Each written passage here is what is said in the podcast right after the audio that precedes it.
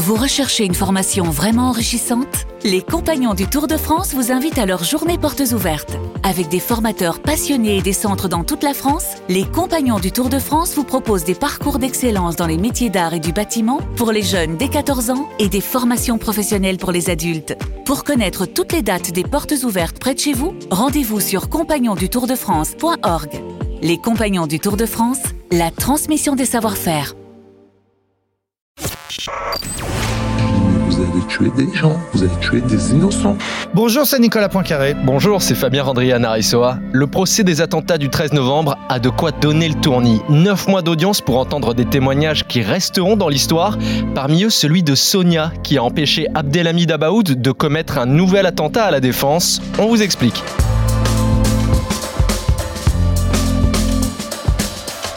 Un témoignage comme celui de Sonia est inespéré. C'est elle qui a appelé RMC au 32-16 il y a 6 ans maintenant pour raconter qu'elle savait où se cachait le cerveau du commando meurtrier du 13 novembre.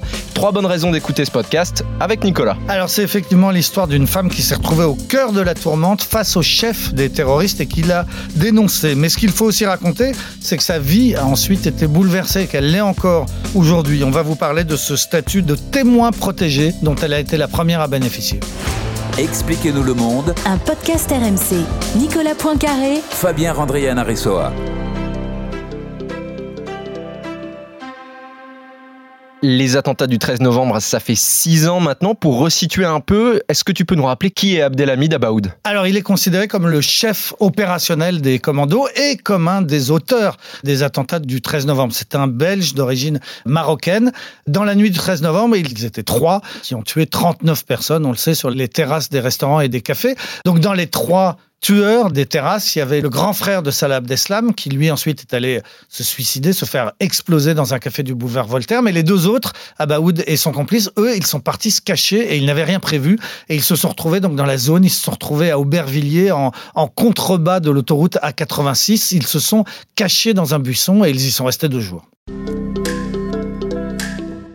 à ce moment-là, ils sont aux abois, il faut trouver une planque et des gens pour les aider. Comment est-ce que Sonia rentre dans l'histoire? Alors Sonia, à ce moment-là, elle héberge une jeune fille qu'elle a rencontrée dans le cadre euh, de ses activités à la soupe populaire qui s'appelle Asna Aïd Boulassem et il se trouve que c'est la cousine d'Abaoud. C'est une jeune fille qui est un petit peu djihadiste sur les bords, un petit peu cocaïnomane sur les bords, ça fait un drôle de mélange, elle est surtout paumée et donc elle a été recueillie par Sonia qui pourrait être presque sa mère. Hein. On parle d'une femme de 44 ans. Et donc deux jours après les on est le 15 novembre, eh bien, Asna, la cousine, reçoit un appel d'un portable qui appelle de Belgique et qui lui dit ton cousin euh, Abaoud a des problèmes, il faut lui venir en aide, il faut aller le retrouver quelque part, on va te donner l'adresse, etc. Tout ça est mystérieux. Sonia, elle est réticente, elle se doute que tout ça a peut avoir un rapport avec les attentats qui viennent d'avoir lieu, elle ne sait pas trop, mais la jeune Asna insiste, elle lui dit si, si, il faut trouver une voiture, il demande à des voisins, ils prennent une voiture, bref, et ils y vont, et ils arrivent en pleine nuit, au bord de l'autoroute à 86, et ils sont guidés au téléphone, avancez un peu, reculez, non, vous êtes allé trop loin, etc. Et puis finalement, sort de l'ombre, comme ça, en pleine nuit, et ben cet homme, Abaoud, que la terre entière recherche, qui a déjà été identifié comme le chef des commandos, mais on ne sait pas s'il est vivant, on ne sait pas s'il est reparti en Belgique, on ne sait pas où il est, et elle, elle sait, bah, il est là, à l'endroit où on l'attendrait le moins, en pleine banlieue parisienne. Et donc, il parle à sa cousine et à Sonia pour la première fois.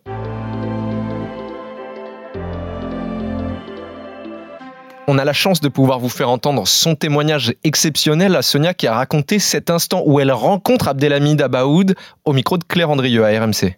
Et moi, je l'interpelle et je lui dis Monsieur, vous avez participé au 13 novembre, ce qui s'est passé Et il me dit euh, Normal. Hein. Le terrasse, c'est moi. Je lui dis, mais vous avez tué des gens, vous avez tué des innocents.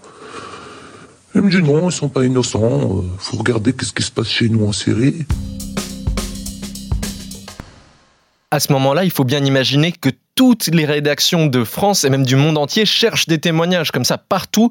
Et un témoignage comme celui-là, il est impossible à trouver. Comment est-ce qu'on l'a obtenu? Alors, un soir, au standard RMC, au 32-16, quelqu'un appelle dit je m'appelle Émilie, c'était le nom qu'elle avait choisi à, ce moment-là. Elle tombe sur euh, Adrien au standard et elle lui tient des propos assez confus. Elle lui dit je vous appelle parce que depuis les attentats, je suis très menacée, j'ai vu des choses importantes. Elle raconte tout ça. Adrien au standard, il fait son boulot, il fait une fiche et il le fait remonter à la rédaction. Et là, à la rédaction, il y a une journaliste qui s'occupe exclusivement des attentats, qui couvre pour RMC les, questions de terrorisme, qui s'appelle Claire Andrieux et qui comprend effectivement tout de suite que ça colle entre ce qu'elle dit, cette femme qui appelle le standard, et ce que Claire Andrieux a appris par ailleurs par les policiers, par les enquêteurs, puisqu'elle travaille sur ces questions-là et elle se dit ça match, mais effectivement c'est pas du pipeau quoi.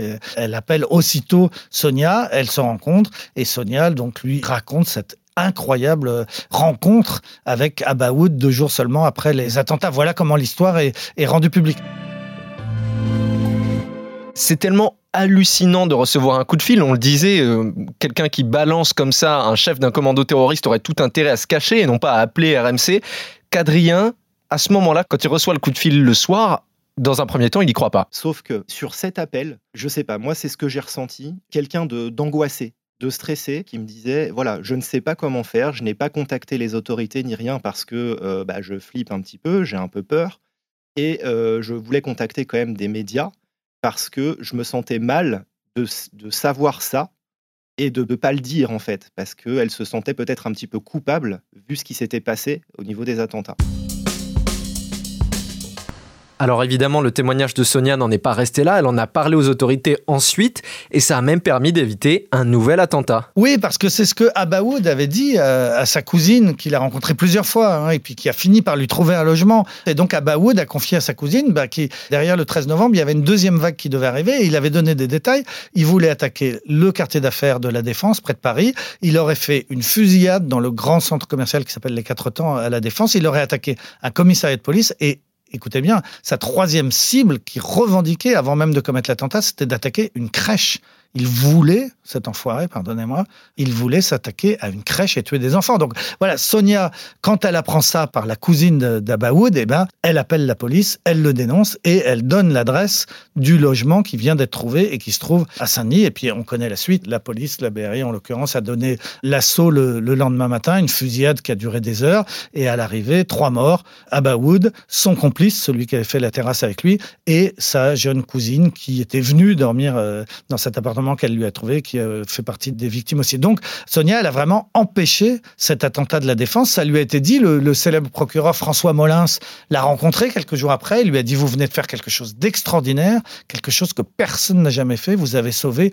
beaucoup de vies. Donc voilà, c'est officiel, cette jeune femme. On sait qu'elle a, grâce à son témoignage, permis d'éviter un nouveau carnage.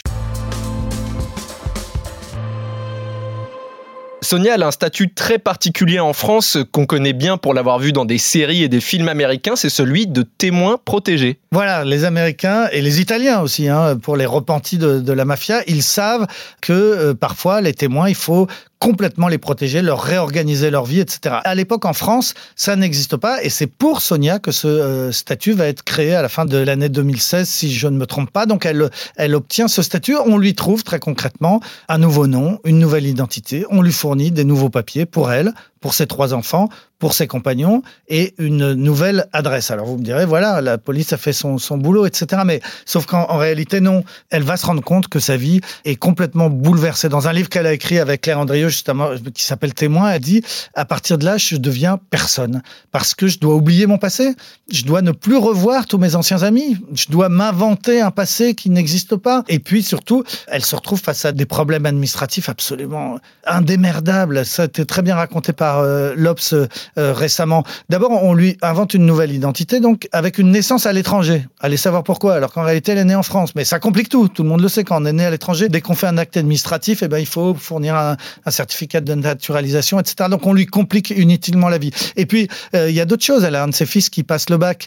Quand il avait passé le brevet, il était inscrit sous son ancien nom. Quand il passe le bac, il est inscrit sous son nouveau nom. Et ça colle pas. Allez vous inscrire à Parcoursup avec ça. Déjà, Parcoursup, c'est compliqué. Quand vous avez deux identités de nom, c'est un elle a une de ses filles qui a été malade et qui doit se présenter à l'hôpital pour recevoir des soins, sauf qu'on cherche sa fiche dans le fichier de l'hôpital et on lui dit mais non, vous êtes morte en fait qui êtes-vous? Parce que la personne que vous prétendez, elle, elle, est morte.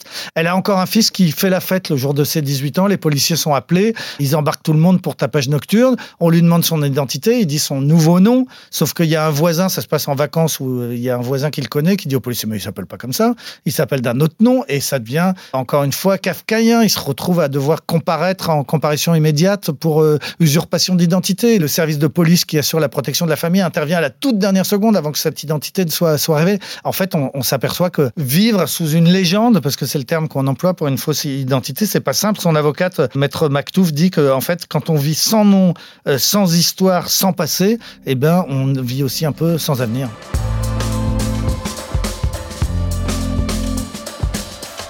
C'est la fin de ce nouvel épisode d'Expliquez-nous le monde. Merci à vous de l'avoir suivi. Si ce podcast vous a plu, abonnez-vous. Nous sommes sur toutes les plateformes de streaming, le site et l'application RMC. Parlez-en autour de vous, prenez soin de vous. À la semaine prochaine. À la semaine prochaine, Fabien. Retrouvez Nicolas Poincaré dans Apolline Matin. Tous les jours à 6h20 et 7h50 sur RMC.